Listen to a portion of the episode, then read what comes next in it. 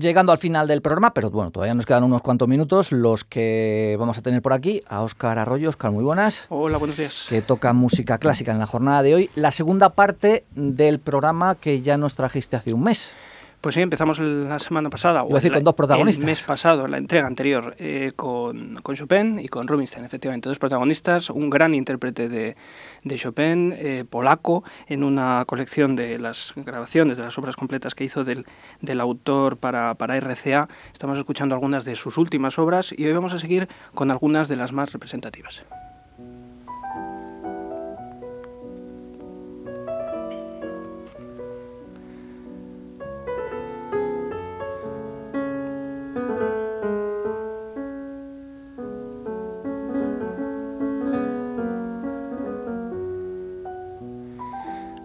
Algunas de las más representativas que son estas mazurcas. Eh, como decía Chopin era polaco y siempre llevó a gala sus orígenes y sus raíces también musicales, eh, también, bueno, también políticas, eh, su país fue invadido, pues realmente afectó a su propia música. Él siempre vivió, muchos años fuera de, su país natal, pero siempre llevaba a, Polonia en su corazón. Eh, estas, últimas mazurcas, que están escritas en ritmo ternario, es una danza eh, popular del este de Europa, y que aunque está escrita en 3x4, un ritmo ternario, pero tiene una, unas fluctuaciones y unas acentuaciones rítmicas muy particulares de esta música.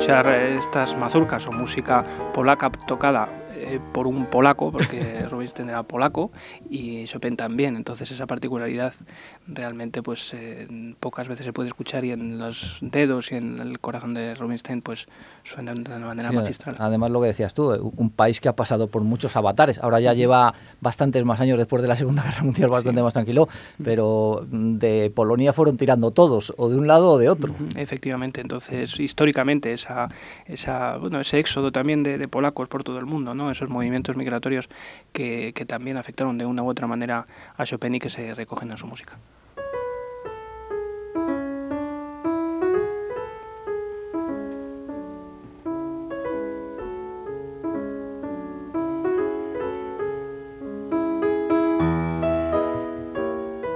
También es una mazurca. Otra de esas eh, mazurcas. Es una música aparentemente sencilla, es cierto que no tienen eh, grandes complejidades técnicas mayoritariamente, pero musicalmente, ya lo he comentado en alguna ocasión, creo, eh, es una música muy delicada, muy especial, muy, muy sofisticada en su construcción. De hecho, en el, en el concurso Chopin de Varsovia, que es uno de los grandes concursos de piano del mundo, la, la primera eliminatoria se hace con mazurcas. Da igual que, que, uno llegue tocando estudios o que llegue tocando los conciertos para piano y orquesta, lo primero hay que tocar mazurcas para ver realmente dónde está el músico y dónde se diferencia el músico del, menos músico. ¿Te parece que ese tipo de composiciones más populares, entre comillas, siempre eh, se las deja un poco de lado, ¿no? Un poco de... Mm. como si tuviera una categoría inferior al resto. Sí, realmente en los, en los, en los, países del, del este, el límite entre música tradicional y música, eh, música clásica, música culta, eh, no está tan definido. Igual que en, en, el este, por ejemplo, es curioso, tampoco la medicina, por ejemplo, la medicina tradicional está muy fusionada con la medicina moderna, ¿no? Pues cuanto más al este, me refiero al, al sureste asiático. Pero en Centro Europa la barrera entre lo popular y lo culto no es tan, tan, tan definida, ¿no? y eso hace que esta música tan especial sea tan cercana. Es un poco como pasa con la, con la zarzuela en España, aunque esa división está más, más limitada.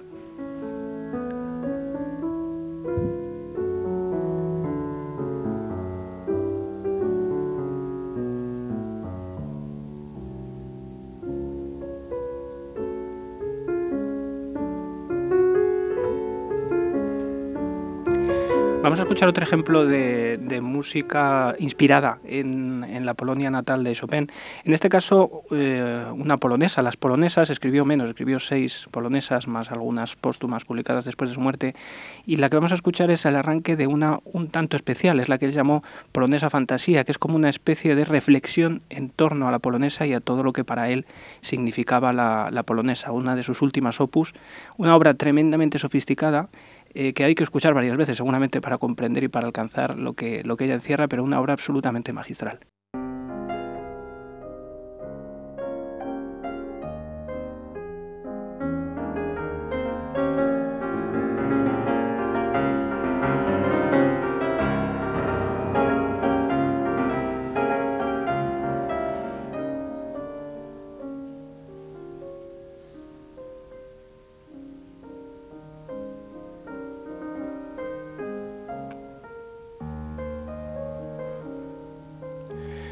Polonesa fantasía, como digo, es una especie de reflexión sobre la polonesa. Las, hay algunas muy famosas, la heroica, la militar, eh, música muy brillante, además muy de público, es muy, una música muy bonita de escuchar.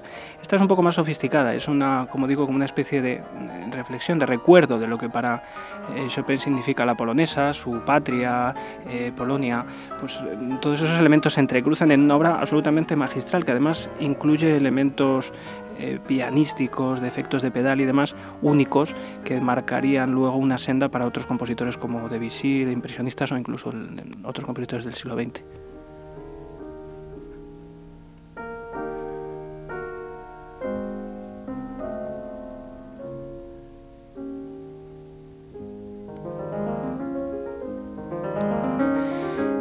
Pero como no solo de danzas vive el hombre, de polonesas y de mazurcas, también eh, vamos a escuchar otros ejemplos, otros dos ejemplos de música eh, menos estilizada o menos basada en música popular también de Chopin. Eh, en este caso, una de, sus baladas. La, Chopin escribió cuatro baladas para piano eh, obras magistrales, obras cumbre del repertorio pianístico, las cuatro sin excepción, y especialmente llamativa la cuarta balada, una de sus últimas opus, una obra impresionante por su construcción, por su elaboración de los temas, por las texturas pianísticas, una obra absolutamente única en el repertorio de la historia de la música para piano.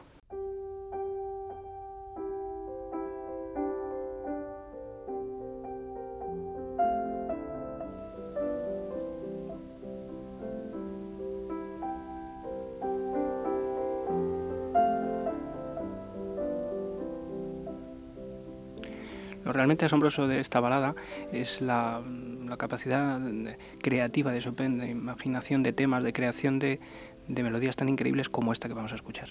Qué delicadeza, ¿no?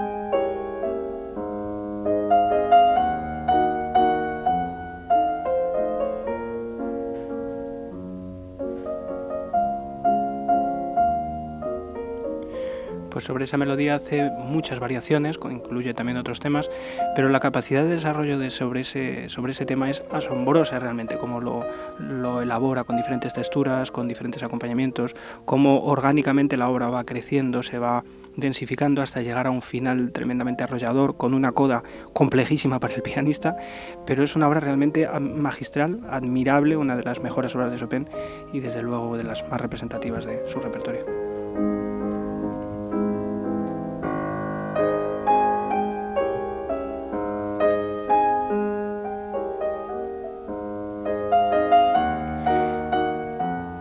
Para terminar con este recorrido de Chopin que hemos hecho en dos entregas y que no es más que un pequeño ejemplo, yo invito a que, bueno, Chopin es un compositor bastante conocido por los, los melómanos y aficionados a la música de piano, pero el que no lo conozca, por Dios, que, que, escuche música de Chopin, iba a decir que vaya a la tienda. Realmente ahora ya no hace falta ir a la tienda. Simplemente con, con suscribirse a uno de esos montones de servicios. Son otro tipo de tiendas, pero también hoy día, hoy día la música está por todas partes, en nuestros móviles, en nuestros dispositivos. ¿no?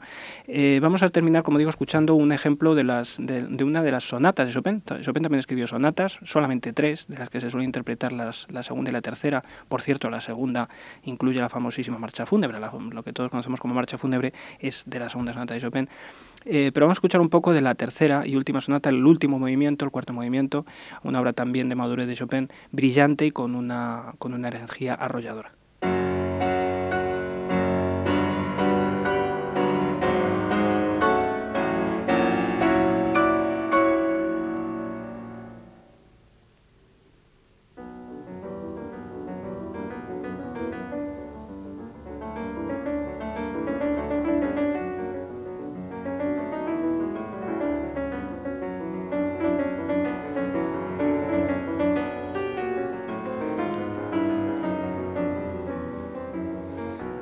Tengo que decir que esta obra me trae muy buenos recuerdos porque fue una obra, fíjate, eh, con esta obra terminé mis estudios profesionales aquí en Ávila, con esta obra accedí al Conservatorio Superior, con esta obra aprobé las oposiciones y esta obra la he tocado muchísimas veces en público y demás, entonces es una obra yo creo que es de las que más he tocado. Entonces tengo, bueno, el primer recital que hice en Madrid también incluía esta obra, esta, esta sonata.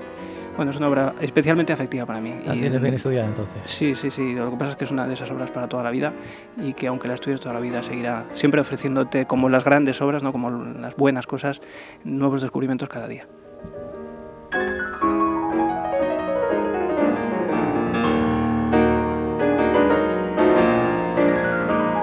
Pues con la música de Chopin y las manos de Arthur Rubinstein nos despedimos en la jornada de hoy. Oscar, muchas gracias por acompañarnos durante estos meses. Te dejamos ya descansar durante el verano. Bueno, feliz verano a todos nuestros oyentes y por favor escuchen mucha música, lean mucho, que el verano da para mucho y que disfruten todos del buen tiempo y de las vacaciones. Un saludo y hasta la próxima. Hasta luego.